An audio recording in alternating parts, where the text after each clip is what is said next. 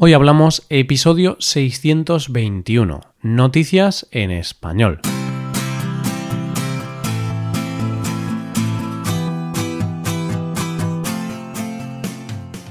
Bienvenido a Hoy Hablamos, el podcast para aprender español cada día. Ya lo sabes, publicamos nuestro podcast de lunes a viernes. Puedes escucharlo en iTunes, en Android o en nuestra página web ya sabes que tienes disponible la transcripción de este episodio y una hoja de trabajo en PDF con ejercicios y explicaciones de vocabulario y expresiones. Este contenido solo está disponible para suscriptores premium. Hazte suscriptor premium en hoyhablamos.com. Hola, ¿qué tal oyente? ¿Cómo va la semana? ¿Eres de los que tienen vacaciones en agosto o de los que pueden elegir otras fechas? A mí, si te digo la verdad, viajar en agosto mm, no me gusta demasiado. Hay mucha gente en todos los sitios, vayas donde vayas, hay miles de personas. me parece agobiante. Pero bueno, mientras piensas dónde y cuándo ir de vacaciones, ¿qué te parece si vamos con las noticias de hoy? Empezaremos con la historia de un taxista, continuaremos con una postal perdida y terminaremos con una lucha de una pareja por la custodia. Hoy hablamos de noticias en español.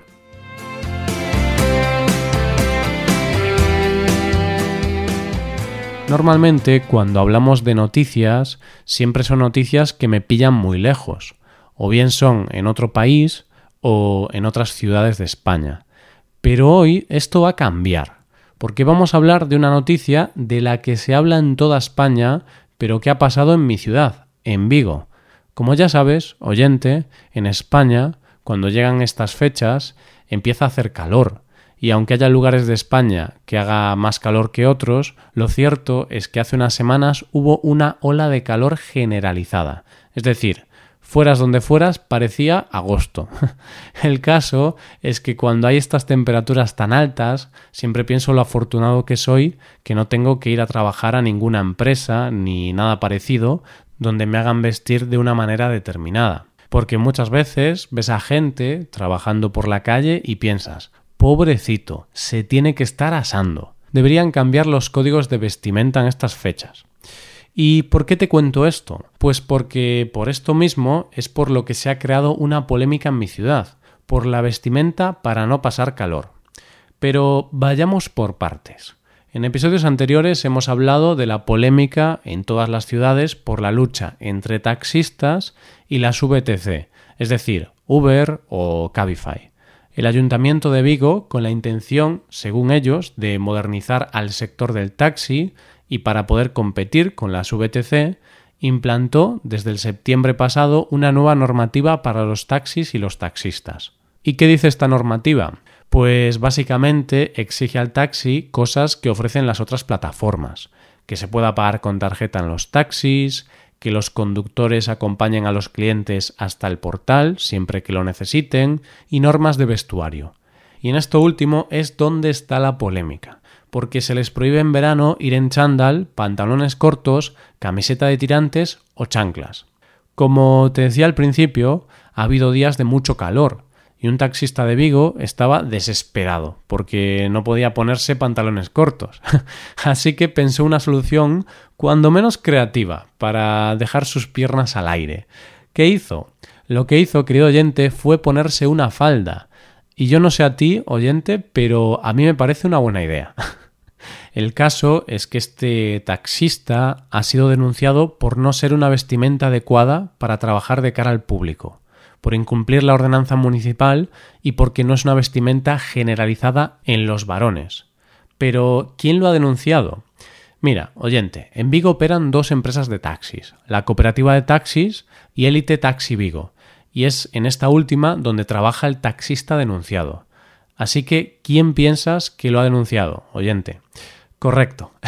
la otra compañía, Elite Taxi Vigo, por su parte, ha defendido a su conductor alegando que no ha incumplido ninguna norma, porque la ordenanza no prohíbe en ningún momento el uso de la falda, y dice que lo hizo porque tenía mucho calor, que igual lo que habría que replantearse es volver a permitir el uso del pantalón corto.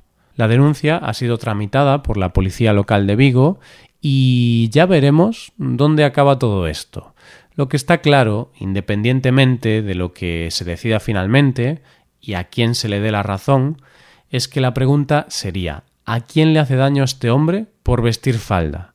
Porque dejando aparte que me parece inhumano que a un trabajador que se pasa horas metido en un coche no se le permita ir en pantalón corto, igual va siendo hora de que nos quitemos los prejuicios y dejemos a cada uno vestirse como le dé la gana, porque si un hombre quiere ir en falda, pues es libre de hacerlo. Vamos con la segunda historia de hoy. Hace poco me contaba un amigo que hace unos meses había ido de viaje y que estando allí había mandado una postal a un familiar. Y al final esa postal nunca llegó.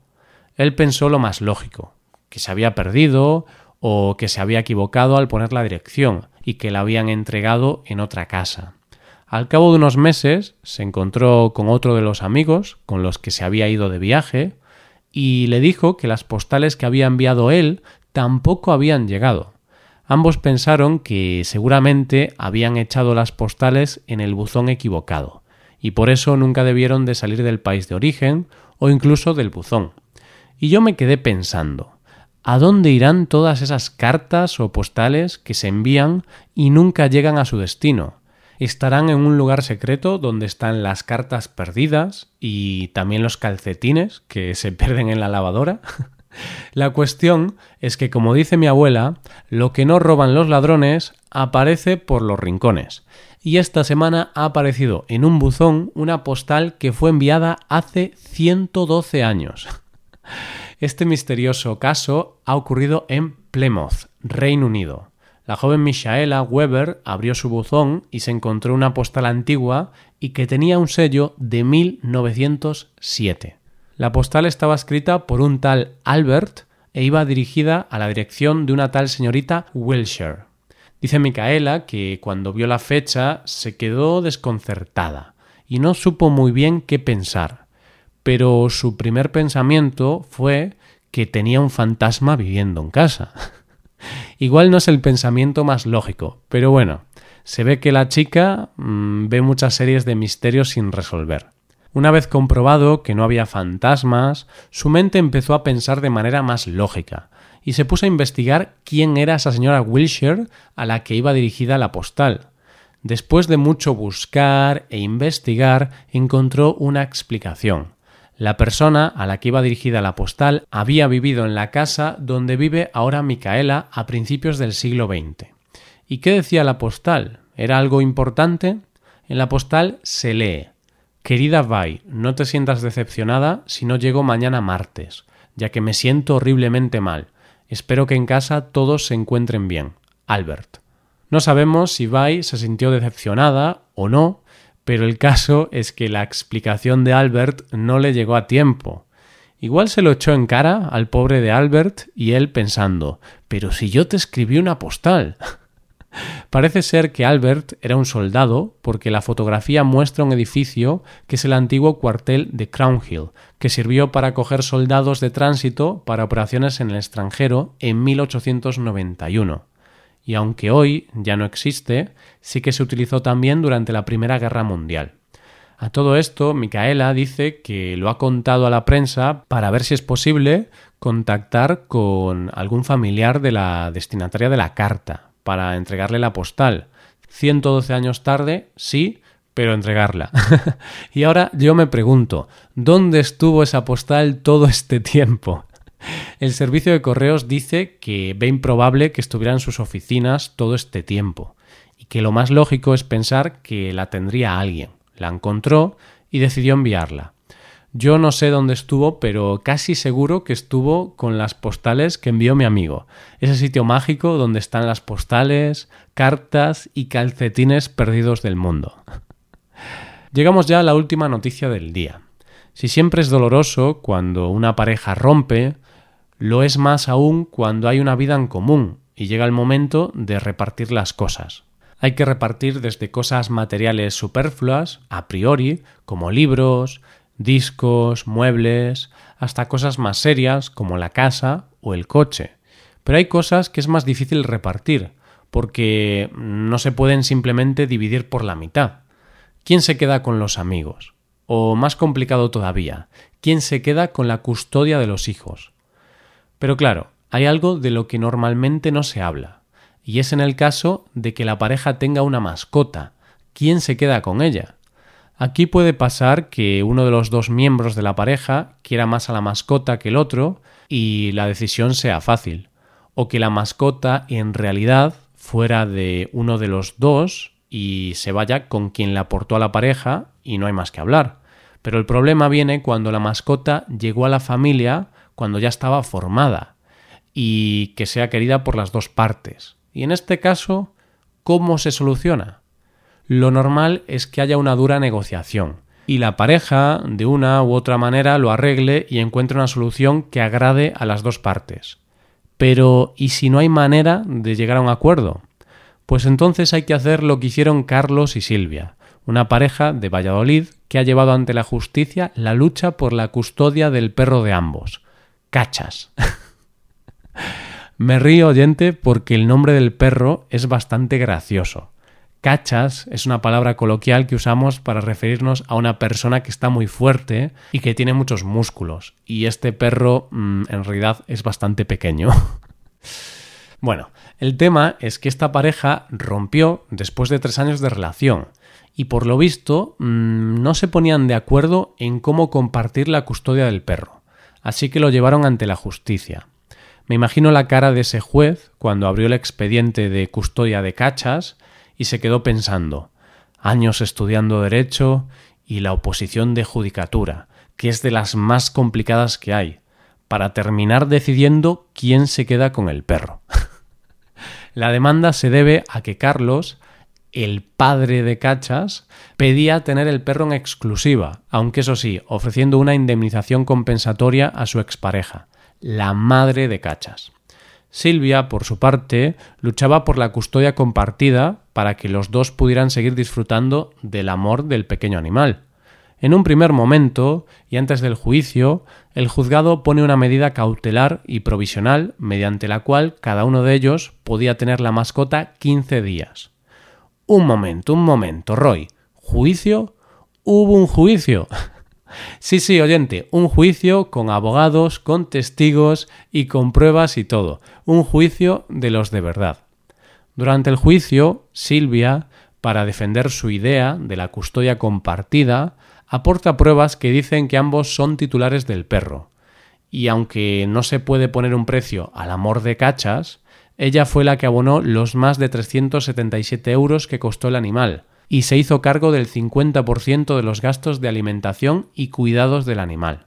Pero, mientras se celebraba el juicio, se aporta una nueva información. Carlos ha iniciado una nueva relación y tiene la intención de abandonar Valladolid para instalarse en Alicante, para iniciar una nueva vida junto a su nueva pareja y la hija de ésta. Es más, Diana, la nueva pareja de Carlos, testificó en el juicio para dar testimonio de la maravillosa relación que tiene Cachas con su hija. Y claro, el hecho de que no se vaya a Alicante con ellos sería desestabilizar este núcleo familiar.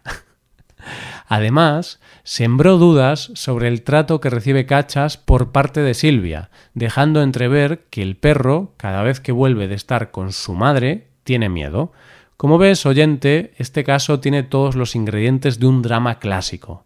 ¿Qué drama con tan difícil solución, verdad, oyente? ¿Qué pasó al final? Pues el juez, viendo que lo de los 15 días era inviable, una vez que Carlos se marchara a Alicante, ha decidido dar una custodia compartida en la que cada uno de ellos pasará seis meses con el perro. Así que el pobre Cachas cada seis meses cogerá su maleta y su comedero y tendrá que hacer el camino de Valladolid a Alicante y viceversa. Pobre cachas, qué dura es la vida de perro de dueños separados. Y esto es todo por hoy. ¿Qué te han parecido las noticias? Puedes dejarnos tus impresiones en nuestra web. Con esto llegamos al final del episodio. Te recuerdo que en nuestra web puedes mejorar tu español de distintas maneras. Por un lado, puedes hacer clases por Skype con profesores certificados y nativos de España y por otro lado, puedes hacerte suscriptor premium para poder acceder a la transcripción y a una hoja de trabajo con cada episodio del podcast. Todo esto lo tienes en hoyhablamos.com. Esto es todo, mañana volvemos con un nuevo episodio de conversación real y sin guion entre dos nativos. Lo dicho, nos vemos en el episodio de mañana. Pasa un buen día, hasta mañana.